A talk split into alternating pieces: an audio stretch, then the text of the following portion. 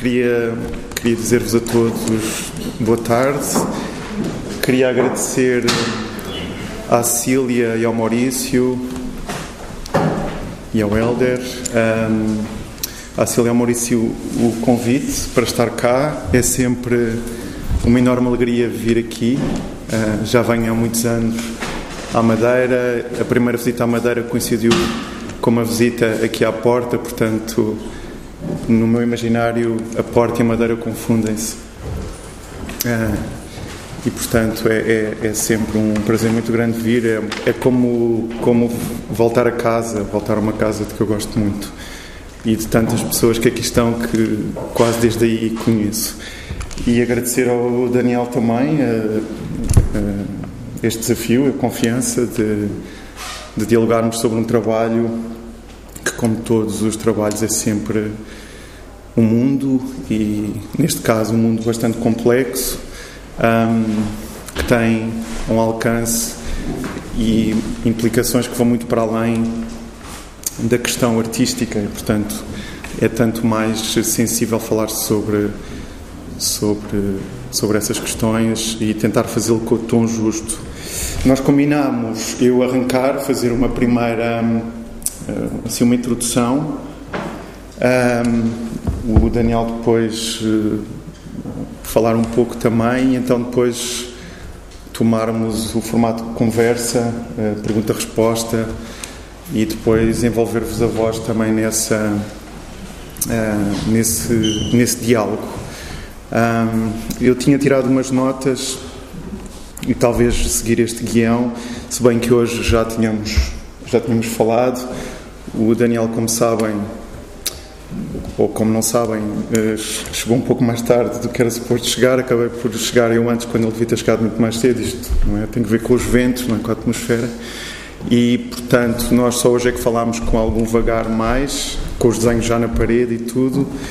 E eu fiz já, pude, pude ter a experiência deste encontro, desta sessão de desenho que o Daniel vai, vai fazer nos dias que seguem e, portanto, ainda estou um bocadinho, como se diz, azabumbado e, portanto, vamos ver como é que isto corre. Um, Claro que são sempre mais as dúvidas do que as, do que as certezas quando se começa, e por isso mesmo dizer-vos que a vinda aqui à Madeira, para mim, está sempre muito confundida com a questão do design, sempre, porque a primeira vez que viemos, na altura eu e o Miguel Van Schneider éramos colegas no IAC, no Instituto de Arte Contemporânea, que é um cadáver que já, que já desapareceu na Terra, sob a Terra, viemos ter com a Lourdes Castro, eh, estávamos a preparar uma exposição de desenho que se chamava A Indisciplina do Desenho e viemos ter com o Lourdes Castro cada medo para perceber se a Lourdes aceitava participar nessa, nessa exposição. Há muita gente que tem a ilusão de que a Lourdes é assim uma figura inacessível. Nós talvez nós éramos meio inconscientes, éramos muito jovens. Hum, e, mas uh, tínhamos um bocadinho esse receio, não é? Mas já tínhamos passado por algumas provas, já tínhamos passado a prova do Lapa, do Álvaro Lapa, e quando se passa a prova do Álvaro Lapa com sucesso, depois fica-se mais confiante. Mas com a Lourdes viemos e a Lourdes foi uh, completamente entusiástica e acolheu-nos com muita generosidade mas nesse período que viemos, viemos aqui visitar a porta também, conhecemos logo a Mário Cecília, ficou logo assim uma coisa bastante amigável.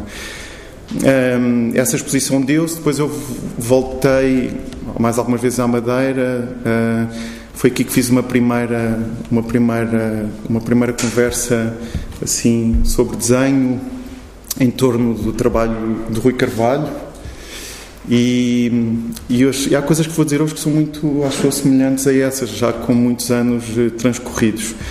O desenho voltou um, à baila aqui na Madeira em, duas razões, em, duas, em dois momentos. Um com o Manuel Zimbro, fizemos um livro, um livro de desenhos, os dois, com um grupo muito, muito extenso de pessoas, mas aconteceu que eu e o Manel nos ocupávamos mais da coordenação e, portanto, passei aqui muito tempo com ele um pouco tempo antes de ele ter morrido e o último episódio foi com o Dengo Hernandes nesta mesma, nesta mesma sala, fizemos um workshop de desenho com várias pessoas. Portanto, o desenho é uma questão que eu confundo muito com a Madeira. Desculpa esta longa introdução, mas uh, bom. E aquilo que eu disse naquele primeiro, na primeira vinda, quando falei sobre o Rui Carvalho, depois com o Diango, etc. Eu acho que foi aqui verdadeiramente como análise porque eu aprendi algumas coisas sobre desenho que não sabia. E, sobretudo aprendi que o desenho está muito se confunde muito com connosco próprios, não é? É-nos estrutural, é-nos. É-nos. É o nosso esqueleto, o desenho é o nosso esqueleto, não é? Um, e o desenho, obviamente, tem, tem uma. confunde-se também com a nossa aprendizagem do mundo, não é? É através do desenho que nós a fazemos. Não forçosamente o desenho sobre papel, não forçosamente o desenho que tenha que ser feito, mas um desenho, o nosso desenho interior, não é? Esta...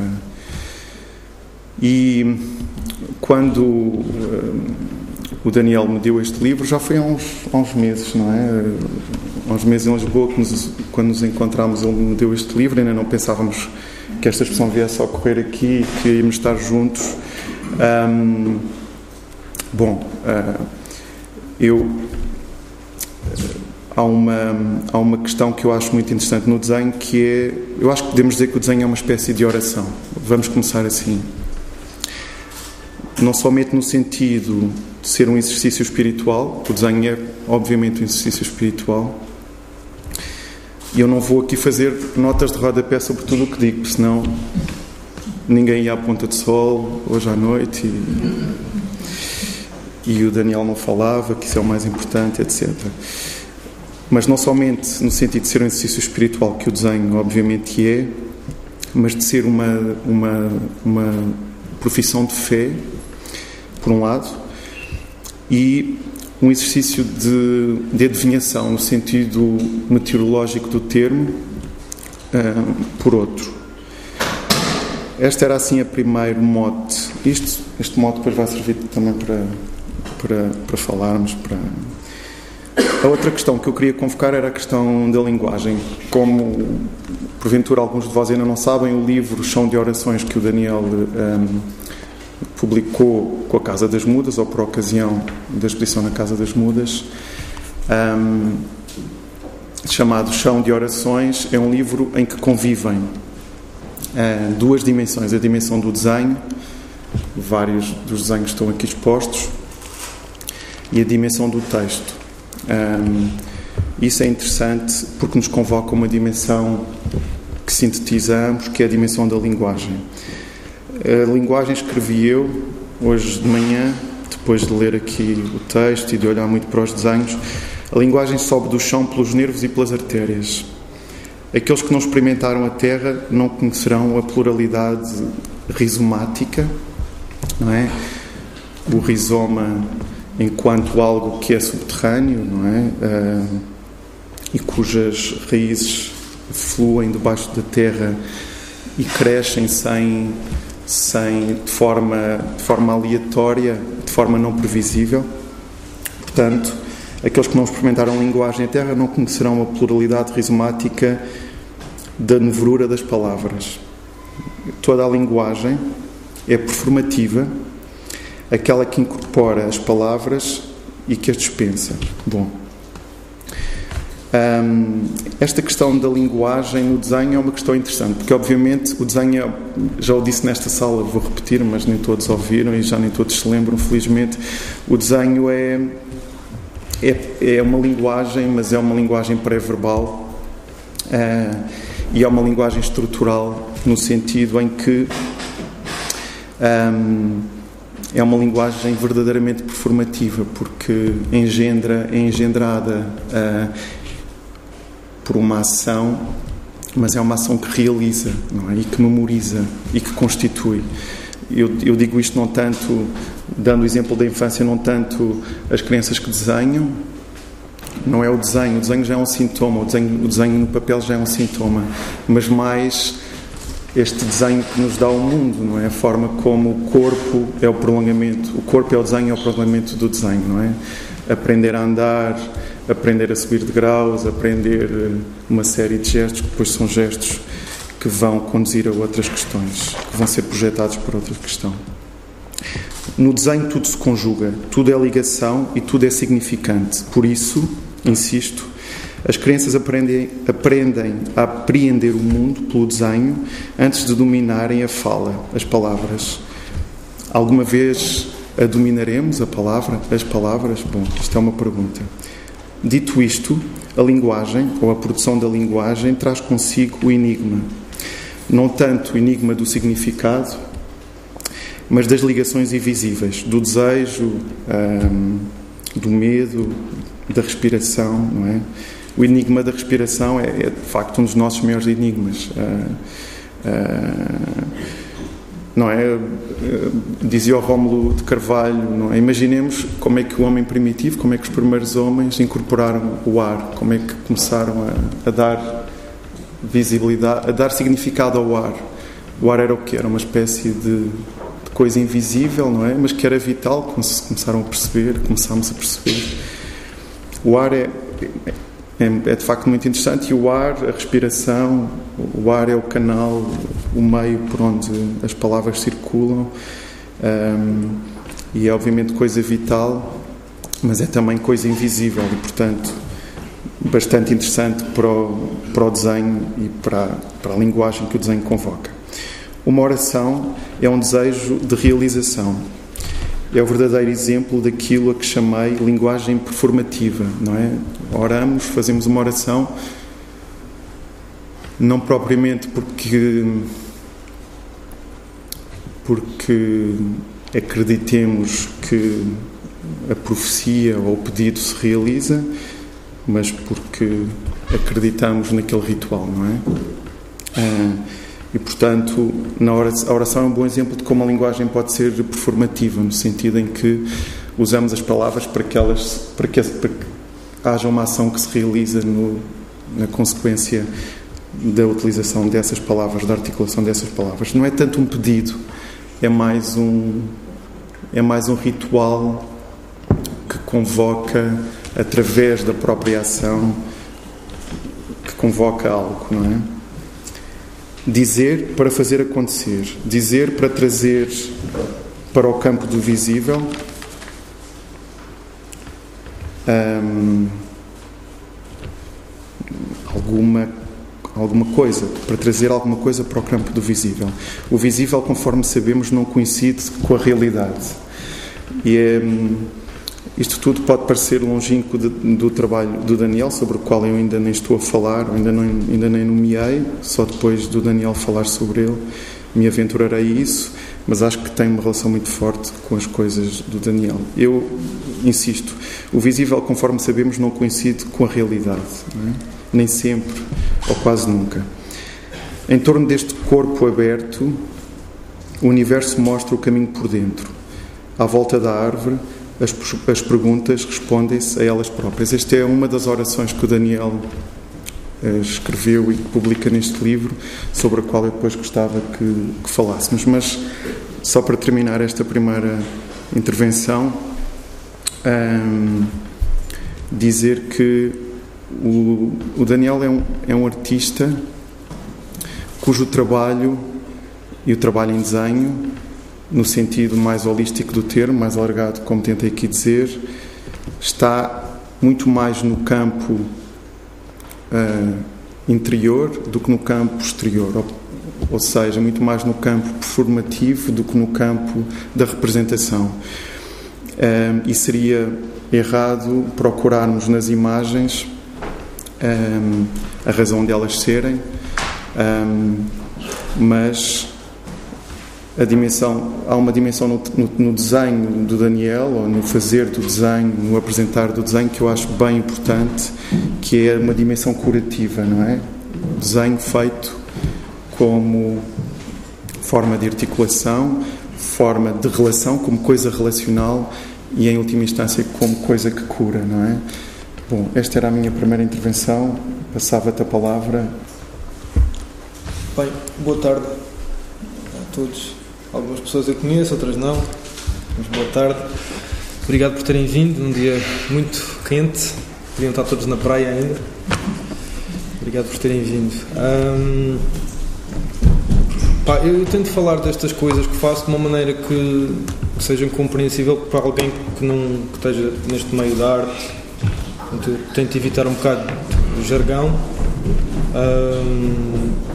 Portanto, vou tentar falar com vocês como se vocês não soubessem nada do meu trabalho, nem soubessem quem é que eu sou. Um, só para tentar comunicar um bocadinho estas coisas que, nós tem, que eu tenho estado a fazer e que, e que, já temos estado a abordar aqui na conversa com, com o que o Nuno disse. Um, estas, eh, pronto, isto chama-se Chão de Orações. Não, eu não vou explicar porque é que se chama Chão de Orações. O Chão de Orações é o título do livro. O livro tem orações, ou seja, tem textos que para mim são orações, tem a ver com uma intenção qualquer de me ligar à vida, ou para mim é um núcleo de preocupações que eu tenho na vida. Para mim, uma oração é isso, uma tentativa de me ligar ao resto da vida e a mim próprio. E os desenhos, eh, de algum modo, eh, mostram imagens, algumas delas eu fui passando enquanto não me falava estes desenhos que vocês veem aqui e outros que mostrei no Mudas em, em novembro, com a mesma exposição, mas um bocadinho mais alargada, uh, mostram mais, mais, ou menos o mesmo universo de preocupações. Uh, opa, o que é que eu mostro aqui nos desenhos? tem umas pessoas a se fazer, fazer não, se, não se percebe muito bem o quê, e tem uns que parece que estão a rezar, a olhar para as mãos, assim, umas figuras meias antigas que de algum modo evocam presenças que têm a ver com determinadas tradições um bocado velhas as quais eu gosto muito, mas depois aparecem-nos umas coisas na cabeça, na cabeça parece que estão a pensar em voz alta. Aquilo não é bem, pronto, isto é tirado de um careto do norte de Portugal, mas os caretos não têm aquelas coisas nas cabeças. Portanto, está assim sempre visitar coisas velhas, mas aparecem coisas novas nas coisas velhas, não é propriamente um trabalho folclórico de maneira nenhuma. Hum, eu penso que a ligação com as coisas mais antigas tem que ser sempre ativada por cada um de nós agora, conforme o que lhe interessa hoje, e então há muitas coisas assim de sabor um bocado mais antigo que aparecem aqui, mas ou, ou vão caindo aos bocados, estas paredes, estas igrejas têm, têm faltam-lhes bocados de tinta, umas aqui umas, umas, umas estátuas quebradas, umas estátuas quebradas aos bocados e pá, estavas a falar de, destas coisas eh, assim, em termos mais semiológicas, não é? De análise de onde é que vem o desenho, ou o desenho ancorado no corpo, a partir de onde é que ele pode nascer, em termos das crianças, de, e, ligação, e ligação com esta ideia de oração. Hum, eu tento, sim, olhar para, para, as coisas que faço, tanto em termos de imagens como em termos de, de palavras, uh, ou seja, textos. Uh, do ponto de vista, responder à pergunta um bocado disto tudo de onde é que vem, ou o que é que eu ando a querer com isto que, uh, que ando a fazer há tantos anos. E uma pergunta que me ocorre ligado a essa coisa que estavas a falar do enigma, é assim a pergunta que eu acho que, não sei se a minha mãe está ali pode dizer, eu desde criança sempre fui muito curioso, não é? Então tenho a pergunta que é como é que isto funciona? Só que como é que isto funciona no início é carrinhos, é coisas, e depois começa a ser a vida toda, como é que isto funciona? A vida, não é? Isto serve para quê? Vai para onde, mais ou menos? E para mim uma oração é tentar responder sem nunca conseguir essa história de como é que isto funciona, não é? É como é que esta coisa da vida funciona sendo que cada um tem as suas perspectivas, né? cada tribo, os científicos, os esotéricos, os matemáticos, os... Cada um tem um bocado as suas explicações que vão mudando ao longo da vida, não é? Não é querer meter as pessoas em caixinhas. E eu tenho um bocado a minha maneira de fazer esta pergunta: como é que isto funciona com estes desenhos, com estas imagens, que sempre têm um lado um bocadinho meio rebentado, mas também tem um lado meio festivo, tem um lado de coisas reconhecíveis, mas às vezes um bocado enigmáticas, que é no fundo a maneira como eu tento me relacionar com a vida em geral. Eu acho que de algum tempo esta parte deixei de lado essa ideia de que sou artista, pá, sou só uma pessoa que faz isto, também sou professor, também faço esses mamos mais difíceis de explicar que é estar a desenhar para pessoas como este chamado workshop em que eu desenho para um problema que as pessoas tenham. Quer dizer, o que é que eu faço? Faço coisas em que acredito. Algumas que me permitem ganhar a vida, outras simplesmente porque gosto. Não ganho nenhum com elas, mas gosto, acredito nelas, faço. Então, não sou um artista. Claro que sou artista, mas não me defino dessa maneira. É esta a minha tentativa de responder à pergunta, que é uma espécie de oração, como é que isto funciona, esta coisa da vida? Mas eu penso que mais importante do que estar a tentar responder a como é que isto funciona, que nunca, no fundo nunca ninguém tem resposta nenhuma, quem é que sabe como é que isto funciona? Temos umas ideias e ainda por cima estão sempre a mudar. Uh, é a pergunta mais hoje, que a minha vida como ela está agora, o que é que eu quero trazer para aqui? Onde eu estou, não é? Um, e, e então, eu comecei a perceber há um tempo esta parte, uh, que aquilo que eu queria trazer para aqui, para esta vida que tenho, com os recursos que tenho, uma vida limitada, de algumas décadas, como toda a gente, era um mundo em que estas coisas da, da terra, da ligação mais ao, a coisas mais coletivas, mais ligadas a uma dimensão de afeto, tivesse presente. E então, para mim, escrever e fazer imagens e, e, e esses processos mais de desenhar para pessoas, não é? como essas sessões, estou a fazer umas sessões de desenho aqui de segunda, terceira, quarta, em que desenho para um desafio que a pessoa tenha. Eu faço um desenho que simboliza esse desafio que a pessoa tem neste momento, um desafio de qualquer ordem, de saúde, seja lá o que for, e depois nós tentamos, com esse desenho, eh, de algum modo, começar a acionar uma solução que a pessoa tenha para esse, para esse desafio. E hum, então, esse tipo de sessões que eu já tenho feito com outros temas, noutros contextos, também fazem parte da maneira como eu um, tento acionar um tipo de vida em que eu acredito. Neste caso, em um tipo de vida em que a arte, esta coisa de fazer imagens, que supostamente não servem para nada, seja para alguma coisa. Não que o, ser, o servir tenha que ser uma coisa importante, não tem que ter uma função utilitária, mas que esteja ligada à vida, que não seja um produto de consumo de elites, que é o que normalmente a arte é. Eu não tenho a mínima ilusão, apesar de trabalhar e com gosto dentro do circuito de arte contemporânea, porque preciso financeiramente e porque gosto muito de muitas pessoas e criadores que lá estão, que é um, um produto de elites, ou seja, é uma coisa que nesse sentido estritamente económico eu não me identifico nada com ele. Ou seja, eu tenho muita necessidade, como nestes workshops, de fazer momentos de uh, circulação deste trabalho que estejam tanto próximo para pessoas que não façam parte necessariamente dessa elite económica, como sejam mais acessíveis financeiramente, porque acho importante, não é? Sair fora desse circuito do luxo, embora também esteja nele e também muitas vezes com gosto, porque tem que ser. Uh, e então, uh, estas coisas todas, que agora se vê nesta exposição, quer a sessão de os chamados workshops, quer os desenhos, quer as palavras que estão no livro, uh, fazem parte de, dessa tentativa de aos poucos convocar esse mundo que eu quero trazer para aqui. É? Uhum. Responder essa pergunta, o que é que eu quero trazer para aqui? Sim. Eu, eu acho importante aquela, aquelas quase em forma de índice, as coisas que disse são coisas não tanto em forma de respostas, mas mais em forma de pergunta, digamos, porque uma das coisas que eu eu fiz foi o facto de ter estado aqui antes do Daniel chegar, de termos estado aqui a conviver com, com as imagens, com os desenhos e com o texto, um, convocou essa, essa questão, a questão de que é que são estas imagens, do que é que são estes textos e de que forma é que se relacionam. É sempre aborrecido falar sobre um livro quando a maior parte das pessoas da plateia não o leram. Portanto, parece que é uma conversa que estamos a ter os dois. Mas neste caso não é muito, não é muito, isso não é um problema porque este não é um livro, não é um livro, não é um romance, não é um livro de poesia, não é um livro de eh, de contos, é um livro com orações, que é uma é, é uma é um, uma, uma tipologia literária ou, que está ligada à tradição oral e que por isso mesmo um, está mais menos na ordem da, da, da, do ler e mais na ordem do dizer, não é? E portanto que pode servir para para sempre, não é? Eh, uma oração pode ser repetida ad eternum e ser sempre diferente. E eu acho, por isso mesmo, eu, eu propunha e perguntava-te se propunha esta, esta, esta definição e perguntava-te se achas eh, significativa para o trabalho, se achas pertinente para o trabalho, que é este conjunto de desenhos acompanhados deste conjunto de textos, estão muito, estão muito ligados a uma, a uma, a uma dimensão meditativa do fazer, não é? Do fazer, do escrever, como tu dizias, não é? De que forma é que isto se torna importante para a tua vida, o que é que isto pode ou não ser importante para quem vê os desenhos, para quem lê os textos e para quem faz os exercícios que tu propões. E, portanto, esta era a primeira pergunta. O que é que, em que é que estes desenhos, fazer estes desenhos, escrever estes textos, é uma meditação e propõe e se propõe como forma meditativa mais do que como exercício literário ou, ou exercício artístico.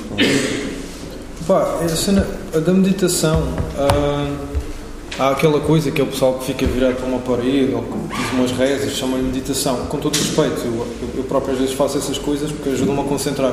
Mas para mim a meditação que me interessa é estar o mais presente possível na minha vida como ela é. Uhum. Eu entendo a meditação quer do ponto de vista formal, quer siga de alguma tradição, tipo budismo zen, ou mesmo as meditações cristãs, uhum. Santo Inácio de Loyola, essas coisas, uh, como um exercício de presença, ou seja, não é um exercício de fuga desta vida, não é um exercício de enraizamento maior que tu conseguires, não é?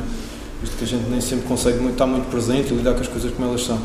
Nesse sentido, aquilo que eu tenho aprendido pela vida que tenho e algumas dessas meditações mais formais que já tenho feito e que têm tido importância, quer pelo exercício, quer pelos contextos interessantes em que as tenho feito, é que o mais importante é tu estares no sítio onde estás e nesse sentido estar super presente a desenhar, estar super presente a, a escrever, porque são coisas que a mim me interessam.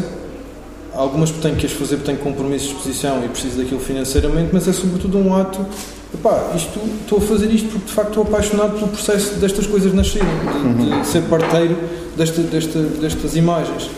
E nesse sentido, eu acho que a melhor meditação que existe é ser parteiro ou dar à luz, não é? Sim. Então, Isso tu no fazer e o espectador ou o leitor, de que forma é que neste trabalho específico e a, através deste livro e destas orações, de que forma é que, é que pode ser convocado do ponto de vista desse trabalho mais espiritual, mais interior. Eu, só, só para dizer, eu acho que já todos viram os desenhos. Os desenhos são. Eu, quando se olha para um conjunto de desenhos, uh, tentamos perceber qual é a relação entre eles, primeiro, talvez. Depois, perceber. Um, o que é que, de, a que é que eles se referem? Uh, a que lugares é que se referem? A que tempos é que se referem? Um, sobretudo desenhos figurativos como estes. São figurativos e abstratos ao mesmo tempo, não é? Mas. Um, e, e, eu acho que estes, os desenhos que aqui temos, em baixo sobretudo, vão desde o norte de África, dizia o, o Daniel, e o, e o nordeste transmontano, o nordeste de Portugal, não é? há sim um conjunto de sinais que se percebe, não é? que se consegue descodificar. Os desenhos são sincréticos, estão todos. Existem vários tempos e vários lugares e várias coisas neles, mas é dali. São desenhos luminosos, são desenhos com muito céu, desenhos com muita luz, desenhos quase mediterrâneos, no sentido do grande Mediterrâneo, não é? Os textos são muito mais, as orações são muito mais noturnas, definem, definem uma uma contenção, há muito pouca luz, não é? A luz vem, como tu dizias, por uma frincha, por uma falha, não é? Hum. E, e, eu identifico muito mais os desenhos, disse só, disse só Daniel, com este lugar, com a, com a madeira. Convocam-me uma série de. O chão é este, julgo eu. E, portanto, hum, a questão que se coloca é quando se faz um livro destes, de modo geral, os, os livros tem desenhos de artistas, tem desenhos e depois tem um texto de alguém que escreve e que diz muito bem dos desenhos. Isto é assim, isto é assado, as referências são estas, etc. Este é um livro diferente nesse sentido. É um livro que tem os desenhos e depois, noutra secção, tem um conjunto de textos que são textos que não são facilmente localizáveis. São textos que precisam de trabalho, precisam de ser lidos, relidos, ditos em voz alta. Um, são textos que precisam de trabalho e de implicação do, do leitor. E os desenhos também, curiosamente. Eu não sei se sentiram isso quando viram os desenhos, mas eu já cá estou há algum tempo a vê-los, não é? Mas uh, são desenhos que precisam de ser descodificados. Não são imagens que tenham que ver com a realidade, como eu dizia há pouco. Uh, com a realidade que nós vemos. Tem elementos da realidade, mas são. E era essa Bom, estas são perguntas um bocado parvas, no sentido que são muito difíceis de, de responder, mas. Um, porque se calhar são óbvias demais, mas. Uh, como é que tu constróis estes, estes desenhos, antes, antes de mais? Não, não tanto do ponto de vista técnico, mas mais do ponto de vista. Como é que estas imagens aqui surgem? É? Um, pá, pelo que eu percebi. Elas vêm da imaginação, elas vêm. Às de... vezes vêm de modelos de coisas mesmo que eu tenho à frente. Uhum às vezes vem de fotografias que eu vejo, às vezes é de imaginação, a maior parte das vezes é uma mistura destas coisas todas. Uhum. Uh, ultimamente tem sido, porque antes desenhava mais a partir só de modelos, ou seja, de coisas que eu estou a ver à minha frente enquanto desenho. Uh, isto é assim mais materialmente, ah, vem de fotografias, vem, vem, de uma, vem do modelo, vem da imaginação. Uh, para mim a questão é mais porque é que eu me interesso por estas coisas e não outras, não é? Podia estar a desenhar, sei lá, rosinhas e gatinhos, com todo o respeito para quem pinta rosinhas e gatinhos. Uh, mas interessam-me coisas que às vezes têm um fascínio qualquer de beleza, pelo menos para mim é interessante, é bonito, mas que seja um bocado, uau, o que é isto? Isto serve para quê? Vai para onde? Uh, tem um buraco, tem um, falta-lhe um bocado, assim, por exemplo, esta falta-lhe uns bocados, já caí uns bocados. Uh, este o que é que lhe está a nascer na cabeça? Uh, este nem sequer sabe bem o que é que é, ou quem é, ou está torcido porquê, ou o que é que lhe aconteceu, ou enfim. E eu gosto dessas coisas assim, que estejam numa espécie de, que para mim é ponto de reboçado, entre teres uma proximidade que, que pode ser pela luz, pode ser por, por alguma razão conheceres aqueles objetos ou aquilo lembrar-te alguma coisa, mas tens assim uma proximidade, ou seja, uma adesão um bocado afetiva, uhum. uh, mas que ao mesmo tempo te causa um certo o tal o que é que é isto? Isto é para quê? Isto é, seja um bocadinho perturbante.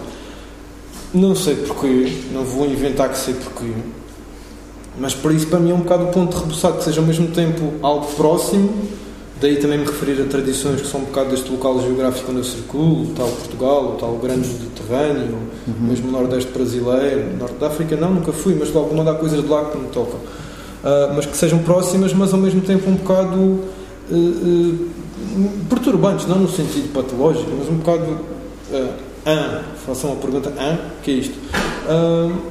E isto também, tudo isto em direção a um universo que muitas vezes tem a ver também com uma dimensão qualquer mais interior, de, ou seja, que não seja só uma estranheza gratuita, mas qualquer coisa que, que de algum modo, para mim, evoca uma, um ancoramento na, na, vida.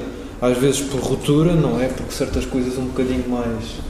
Vimos ali, ali ao fundo tem uma velha a ser levada pelo diabo, é a velha do diabo.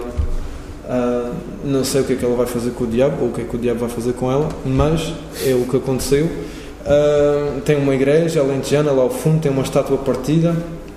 Às vezes o que interessa-me mais também é ver o que é que as pessoas veem aqui, porque eu também deixo as coisas um bocado aberto para as pessoas poderem entrar nos trabalhos. Né? Eu vou fazer os trabalhos e depois dizer: Ah, isto significa que as pessoas são. Não sei o que Muitas vezes, sinceramente, não sei o que é que significa, mas tento afiar este conjunto de, de enigmas ou de coisas engraçadas barra enigmas uh, bonitas barra enigmas afiar em certas direções que a mim me interessam, uhum. sendo que tento mesmo que tenha brechas suficientes para como um ser humano qualquer que não tenha esta educação de artes visuais que eu tenho, que nem é mais nem menos que nada, é só o que eu tenho, que não tenha esta, este jargão todo, consiga entrar nisto, do mesmo uhum. modo que alguém que tenha também já esta educação encontra aqui coisas de interesse para si, não sei. Sim, eu gostava que depois a uma certa altura uh, nós gostávamos, não é? Que, de ouvir-vos também, porque para isto não ser uma coisa circular, mas há mais uma outra coisa que eu achava interessante perguntar ou vá lá dizer para tu comentares.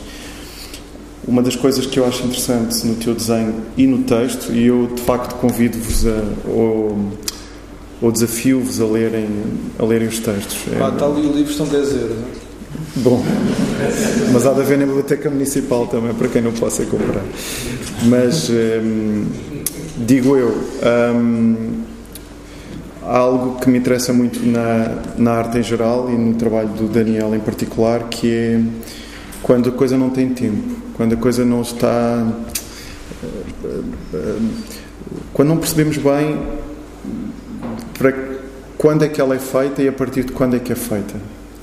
É, eu acho muito que o trabalho de um artista contemporâneo é, de uma certa forma, hum, não é forçosamente feito para o tempo em que vivemos uh, só. Um, porque muitas vezes traz uh, formas, perguntas, inquietações, angústias, alegrias, premonições que não se conseguem resolver -se no tempo presente ou que não se conseguem resolver só na, nesta relação mais visual com as coisas. Um, podem ser só resolvidas amanhã, quando cada um de nós for para casa levarmos uma imagem. E quando eu falava do trabalho curativo, o trabalho de cura, eu acredito uh, profundamente que o artista é muitas vezes aquele que, de uma certa forma, antevê coisas ou prevê coisas.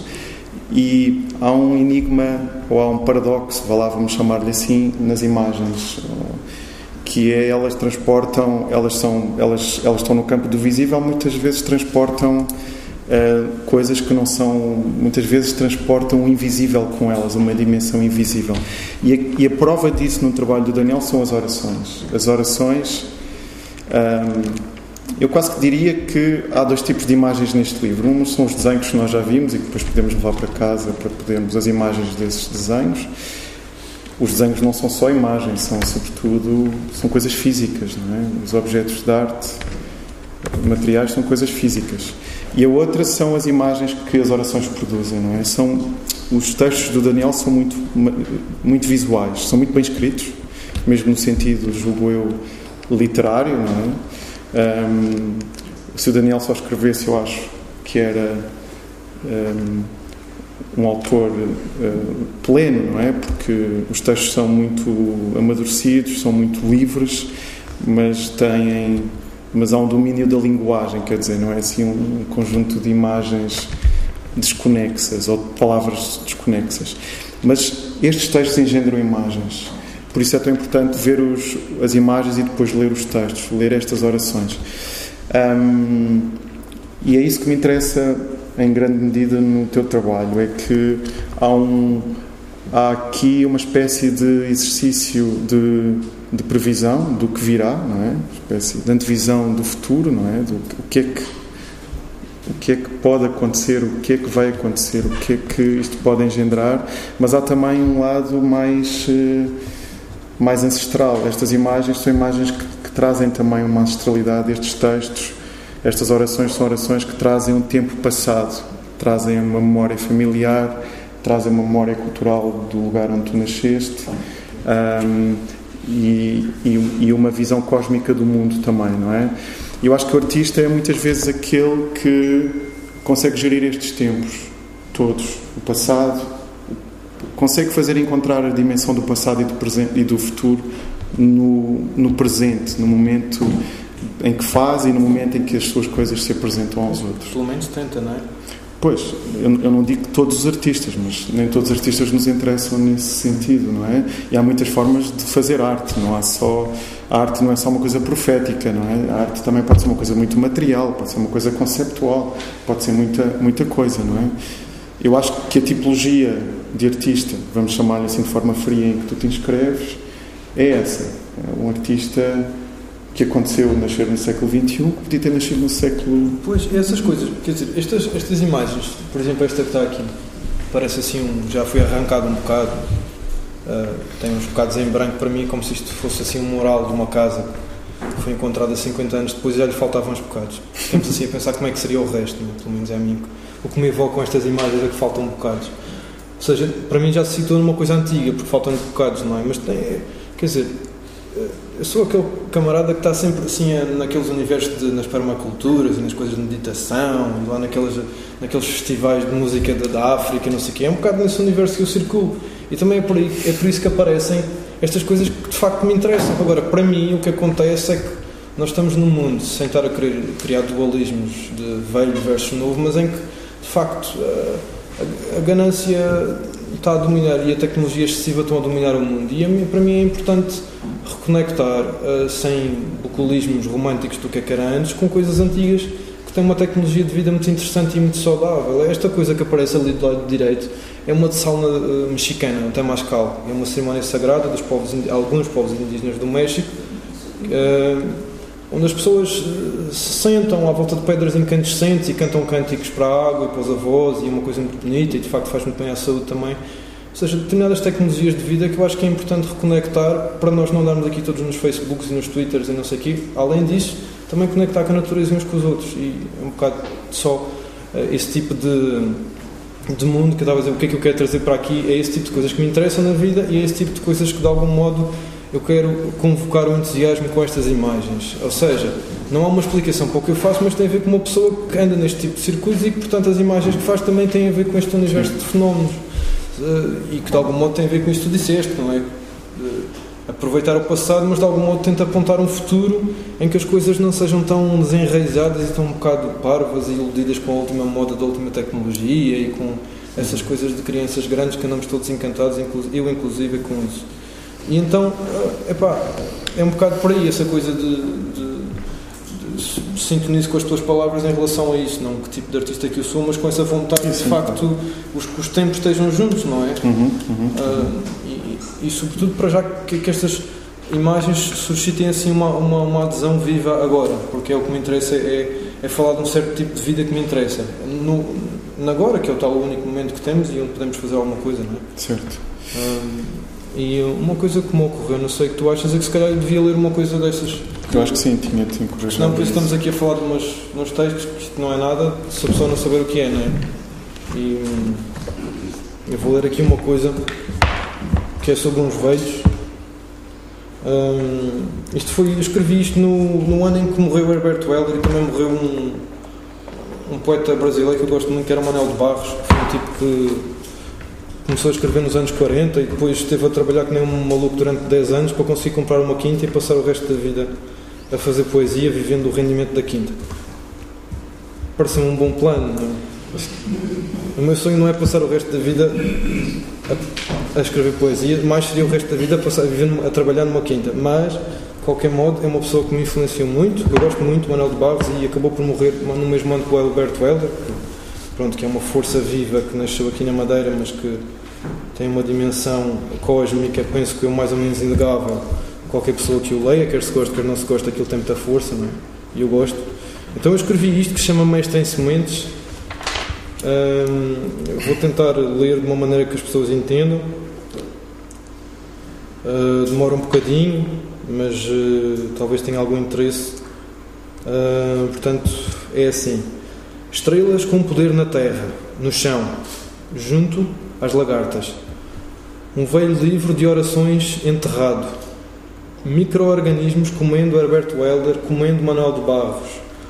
Ó oh Deus de mãos de lama, Deus das eras, trepando sem tempo afora, trepando pelo som de regresso, como uma pedra, repousando nas evidências do campo.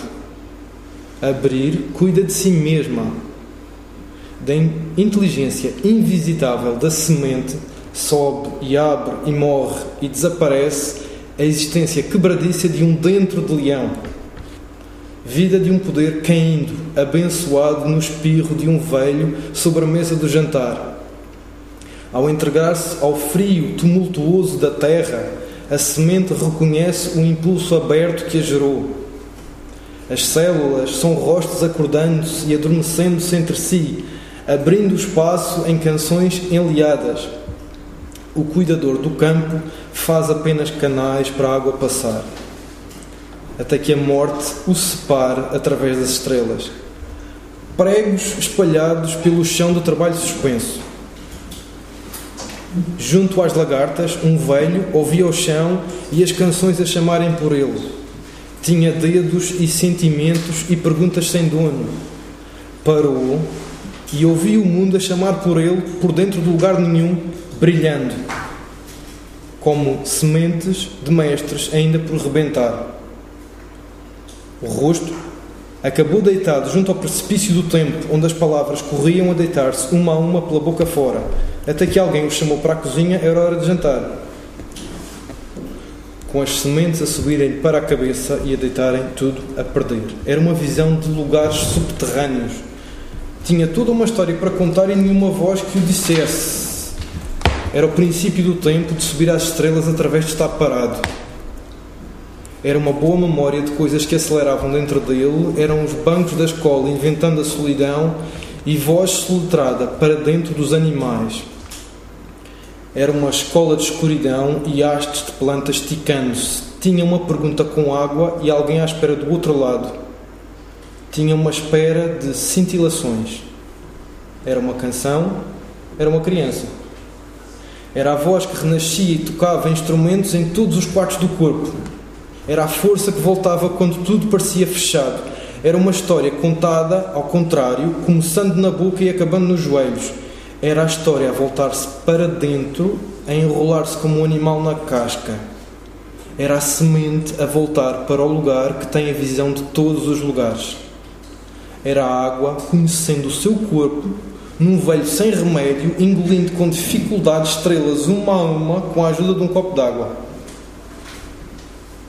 cantava na garganta uma canção mágica incompreensível enquanto passava para dentro através das plantas. Elas chegavam no a casa através do som da vida a expandir-se. Canções estelares segurando a intimidade num mundo sempre a morrer. Sementes incompreensíveis rebentando alojadas nas frestas da madeira da cadeira agora vazia. As estrelas fabricam os materiais, os microfones.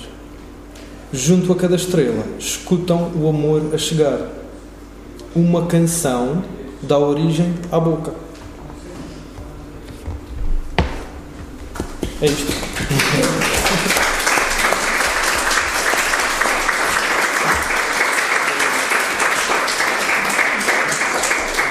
Quando o Daniel falava dos frescos, os frescos dentro da arquitetura, ah, dentro das igrejas, eram coisas. Não só são lições de narrativa na pintura, como contar coisas, como são também uma espécie de.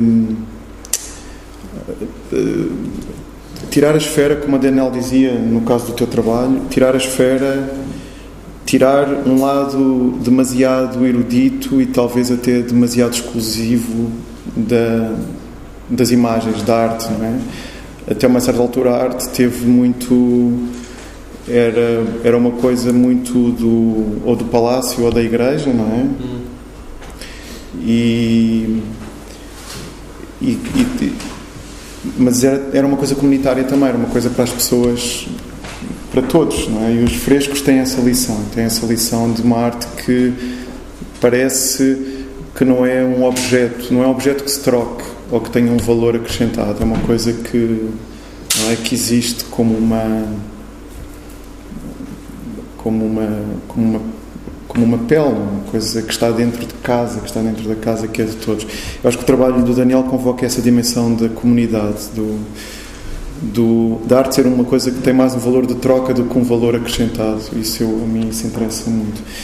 Eu acho que de facto, se puderem fazer a experiência do, do da sessão de desenho com o Daniel, façam-na porque acho que é muito forte. Eu fila hoje e acho que é muito forte. Esta história do desenho ser algo que é um campo de, de troca. E, e que é feito a dois, mais do que feito a um, não é? Isso é bem interessante na forma como. Eu acho que a arte, de facto, o Daniel tem razão. Acho a arte tornou-se muito uma coisa mercantil, não é? Eu acho que existe um lado mais romântico e mais vital na arte que sobrevive. Mas o lado mercantil é um bocado aborrecido. Esta, esta proposta que o Daniel faz é bem, é bem interessante, não só do ponto de vista, não só porque nos nos põe à prova connosco próprios, não é? Ter que. Um desenho pode resolver uma questão nossa, pode resolver um problema. Uh, a mim não sei se resolveu ainda, mas vai, mas vai ajudar. Mas, mas o meu problema é, é mesmo grave. A ideia é que no fundo as pessoas usem o desenho para fazerem o que no fundo já queriam fazer. Pois. Mas eu, não, eu estou ali como pretexto, como claro. um tipo que de algum modo faz aquele desenho, põe-se para ali com umas, umas perguntas, uns ângulos, umas imagens, umas provocações mais ou menos baratas, ou umas mais ou menos informadas, mas de algum modo por aquela confusão que é ali, é ali gerada, mas confusão com uma boa intenção e com um objetivo, uh, ângulos da pessoa que normalmente não estão disponíveis porque nós estamos tão preocupados com as coisas se tornam indisponíveis, porque esses ângulos mais arejados já estavam na pessoa. Ou seja, não, mesmo quando se trata de convocar um trabalho tão interessante como um, um tipo que me influenciou bastante nesta coisa dos desenhos, que é o Rodorovsky, um tipo que é assim uma espécie de psicofanto, psicoterapeuta, realizador de cinema, palhaço sagrado, que tem uma coisa que se chama psicomagia. Ele só fala de que de facto as pessoas precisam de, de, de pretextos para aceder à força que ele chama mais arquetípica que já têm, ou seja, soluções que elas já têm, só que no, no dia a dia mais normais não existem, uh, porque estamos muito legitimamente preocupados com pagar as contas e tratar de filhos, essas coisas. Em situações mais criativas, até mais do que terapêuticas, aparecem soluções para problemas até muito reais e, uhum. e há determinados ângulos mais lúdicos, vamos dizer assim, como este que eu tento criar com desenhar com um problema que a pessoa tenha, onde há certos ângulos, além da experiência ser interessante, certos ângulos podem trazer um ar relevante a um problema em relação ao qual nós costumamos estar colados. Uhum. É só isso. Qualquer magia que aconteça é da responsabilidade quer do universo, quer da pessoa. Eu estou só ali como uma espécie de deixá-la tão bem intencionado. Mais ou menos. Bom. O desenho é, é luminoso, é orgânico, líquido. Ah, foi ela que me ensinou, foi ela que me ensinou a desenhar.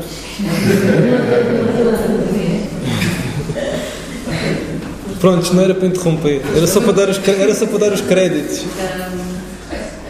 mas, apesar dessa, dessa espontaneidade, há, aqui um, há aqui um aspecto solar e, e luminoso e que, de qualquer forma, não tem aqui cor contaminada. A, a cor está, as cores estão limpas, estão Portanto, digamos, a, a nível da tal meditação, do tal cuidado, da tal tensão uh, na rapidez e numa certa contenção, há aqui também cuidado com, a, com as cores. Uh, isto não é assim, não é pegar na cor e pintar. E, há, aqui, há aqui também uma espécie de meditação, de tensão, para que as coisas resultem, hum. uh, que todas elas fluam espontaneamente, mas a partir de mas que não resultem num, num caos. Sim, sim, caos. sim, sim, sim. Se há caos é aparente. Sim. Uhum. Sim, é, sim. Há aqui um cuidado com, com, com o lado matéria, com, sim, matéria, sim. com as matérias, com, com ah. trabalhos. Eu tenho, depois tenho, essa, tenho uma solução simples para isso, que é misturar as cores todas antes de começar a trabalhar. Que é para não ter que estar a tratar, de, para não surgirem aquelas borradas todas. Sim. Então tenho tipo 20 ou 30 caixas com cores todas prontas. Tenho um pincel para cada caixa. As pessoas saem dali para a tela, portanto não há cá confusões de maneira que não há essa coisa, essa entropia que costuma acontecer de tintas, umas começarem a nadar dentro das outras, depois dá aquele, aquele verde burro, castanho, que ninguém sabe o que é. Uh, como eu gosto de cores mais limpas, no sentido mais luminosas, mais com menos mistura de várias cores, uh, é assim que eu resolvo, não é? Mas para evitar o meu próprio caos que acontece, porque também aborrece-me estar a, preparar, parar sempre para, para misturar cores, portanto, é. Uh, às vezes a técnica aparece por causa das nossas limitações pessoais. Uma coisa que me irrita é parar para mostrar a coisa, portanto tenho que fazer tudo antes. É uma coisa muito prática de não me irritar. Portanto, também é, é isso. Uh, sim, há um cuidado, sim. Essa coisa de, de poder ter cores limpas dá um certo trabalho, não é? Isto não é só chegar ali e ah, eu vou fazer o que me apetece, isto dá trabalho. Mas é um trabalho que, sobretudo, vem de uma vontade, não sei de onde é que veio, de, de fazer desenhos desde que era criança e apaixonei-me por aquilo, não é? Entretanto já estou um bocado farto, não é? Ao ponto de agora estar a dizer que já nem sequer sou artista e tal. Mas estar farto da minha vida está centrada nisso, não é? Não é deixar isto, é encontrar também para isto uma, uma maneira mais holística, como se diz agora, integrada de fazer, no ponto de vista também de começar a fazer trabalhos com as pessoas, não ficar só ali no ateliê, que eu acho uma seca ficar o dia todo lá no ateliê. Mas pronto, dá trabalho, sim, dá trabalho. E, e essa coisa depois do, do, do, das coisas parecerem meias caóticas tem a ver com algo. Tem, pode ter alguma coisa a ver com aquelas coisas que o, que o esse grande mestre espiritual que era o Leonard Cohen dizia numa música There's a crack in everything, that's how the light gets in. É, há uma, uma racha em tudo, é por aí que a, que, a, que a luz entra. Ou seja, o tipo está ali a cantar aquilo já com 70 anos ou que era, já sem voz, mas maravilhoso, não é que é preciso cantar, não é preciso cantar bem, é preciso cantar assim, não é? Com, com a presença toda, que é o que interessa. E, e, e então, por essa racha, ou seja, há buracos, há, há inexplicações nas coisas, nas imagens, é por aí que entra a luz. Ou seja, se estiver tudo muito perfeitinho, bonitinho, acabado, apesar do acabado, não é? quiser vender a ilusão de que está tudo acabado e acertado, eu acho que é um bocado, cheira um bocado a banha da cobra. Também por isso é que tento que, que embora com esse tal trabalho, esse rigor, não sei o quê, com uma certa disciplina técnica, uh, as coisas depois. Eu, eu, um dos truques também é trabalhar rápido. Eu trabalho muito rápido, de maneira que as coisas respingam, saltam. Então eu tento que essa frescura esteja no próprio processo de trabalho uh, para que os tais acidentes que não são provocados aconteçam. Porque se eu provocar acidentes, depois vê-se. Só há força release. Ah, vou respingar aqui que é para parecer que foi espontâneo. Isso depois não vai correr bem. Uh, respondi mais ou menos à pergunta. É, mas também se bem entendia o seu comentário mais do que pergunta, a sua análise, ela traz uma coisa bem importante que é há um saber fazer, não é? Quer dizer, há uma sabedoria do desenho que não é só ilustrativo ou não remete para outras coisas. O desenho existe, ele é É, aqui nestes desenhos, o trabalho, por exemplo, com a tinta da China, o trabalho de pincel, a mim eu acho muito interessante. E, portanto, há também isso, não é? Essa, o desenho também tem uma vida própria uh, que é dominada, não é? E nesse sentido há aqui algo também de oriental, não é? Há uma certa há uma certa pincelada, na, na, há uma certa arejamento, uma corrente de ar nos desenhos tem que ver com uma fluidez que é bem, que é bem interessante. Isso é muito interessante dizer, importante. Bom, nós já falámos já, já chega. bastante agora. já estou farto de falar de mim, já chega. Ah, mas obrigado por terem vindo. Não mas, sei se alguém tem mais alguma coisa para dizer. Pois, se tiverem. Se tiverem, digam, nós é à vontade. Diz, diz, diz. Alguma coisa, desculpa. Não, tu se, tiveste. Se essa fluidez tem alguma relação, não só com o desenho, mas também com a pintura eu acho que a parte do Daniel vai relacionar-se muito com a, com a, pintura e com, com esta coisa da composição. Ah, olha, eu vou dizer uma coisa sobre isso, que é, eu já deixei de funcionar com essa distinção entre pintura e desenho. Ou seja, há apanho os tipos, ah, se for sobre tela é pintura, se for sobre desenho, se for sobre papel é desenho, mas se for acrílico sobre papel já é pintura. Olha, não sei. Eu sei que há tradições históricas que é, se a pessoa falar dentro do jargão da arte contemporânea, de facto, desenho quer dizer uma coisa, ou tem determinadas convocações, pintura quer dizer outra. Respeito essas coisas todas, até por uma questão de conveniência de linguagem, chamei isto desenhos, ou, ou os daqui da exposição de desenhos, para ser mais fácil. Agora, de facto, não sei. Há tradições históricas da questão da composição, em pintura, uh, que de facto influ influenciam, sim, mas, mas há, uma, há uma circulação entre os trabalhos chamados de desenho e pintura, porque de facto deixei de perceber a fronteira, portanto desliguei-me disso, agora chamo-lhe imagens feitas à mão, que é o que acho que isto é. E... Sim, mas eu, vejo o desenho mais ligado com, com a pintura, em vez, por exemplo, do que a escultura ou do que o som. Ah, sim, sim, sim, pois. Pois, podia ser outra coisa, não é? Aquelas estelas mais antigas estavam mais preenchidas completamente, agora estão mais arejadas em, termos gerais, o trabalho ficou com mais entradas, foi um, foi um processo de... Com mais buracos, não é? Com mais buracos, faltam-lhe coisas. Pois não sei, também ultimamente não tenho tido ateliê, faço as coisas ainda mais à pressa, parecem os buracos. Mas sentiste essa necessidade de abrir? Ah, sim, sim, sim, de não, de, não, de não levar as imagens tão a sério, deixar tem a ver com essa coisa, por exemplo, da tal meditação mais formal. Quando tu estás em meditação formal, essa coisa, se for segundo a tradição, um, um tipo de tradição budista, uma coisa que tens que fazer é estás, estás, estás num sítio qualquer e tens que deixar qualquer imagem, qualquer ideia que tenha espaço. Ou seja, para mim, há muito tempo que as imagens são uma coisa que chega, pode sempre dizer, não, pode dizer, ah, isso aqui, isto é a mulher da tua vida, ah, o almoço da manhã. Pá, mas isso passa tudo, então as cenas caem e as imagens também têm que falar disso, não é? De que vão cair, que ninguém se ilude, isto está aqui, não dura mais de 400 anos vem para aí um ditador qualquer, um tufão, ou, isto vai tudo ao ar, porque se não é eterno, é melhor que comece a cair já. E tendo que nessa falar já da queda aproxima um bocadinho à vida, não é? 400 anos tiver muita sorte. Uh, melhor é seria azulejo, azulejo dura mais. Uh, mas pronto, só para tentar responder, uh, tem a ver com a maneira como ando a ver as coisas e, e é voluntário, sim, não é ai acontecer, não é voluntário. Uh, tem a ver com uma certa precariedade também material, que agora não é fazer umas pinturas muito grandes e como não tenho ateliê, transporta aquilo de um lado para o outro, aquilo racha. Às vezes as circunstâncias materiais, mesmo não ter espaço, não ter tempo, informam um bocado o trabalho, mas isso não é necessariamente mau. Uh, mas tem a ver com essa coisa de deixar as brechas entrarem mesmo mais assumidamente, até o ponto que agora já estão um bocado de escultura. Eu não tenho aqui nenhuma imagem, já tenho umas peças que ocupam espaço. Não é? E, pronto, mas há muita coisa agora a mudar em relação a esta coisa da criatividade. Eu, como disse, deixei de me ver como pintor, sou uma pessoa que tenta fazer coisas em que acredito, agora já há umas coisas que eu misturo música com, com desenhos, com... o que interessa-me é criar momentos e experiências em que eu acredito e algumas que me permitam ganhar a vida, preciso. Portanto, algumas têm que se vender, as outras é só para serem o que são. Portanto, uma das coisas que está a entrar é de facto essa abertura a espaços vazios, buracos, até o ponto de serem inteiramente tridimensionais às vezes. Bem. Então estamos de acordo, não é? Obrigado. Muito obrigado. Boa tarde. Obrigado.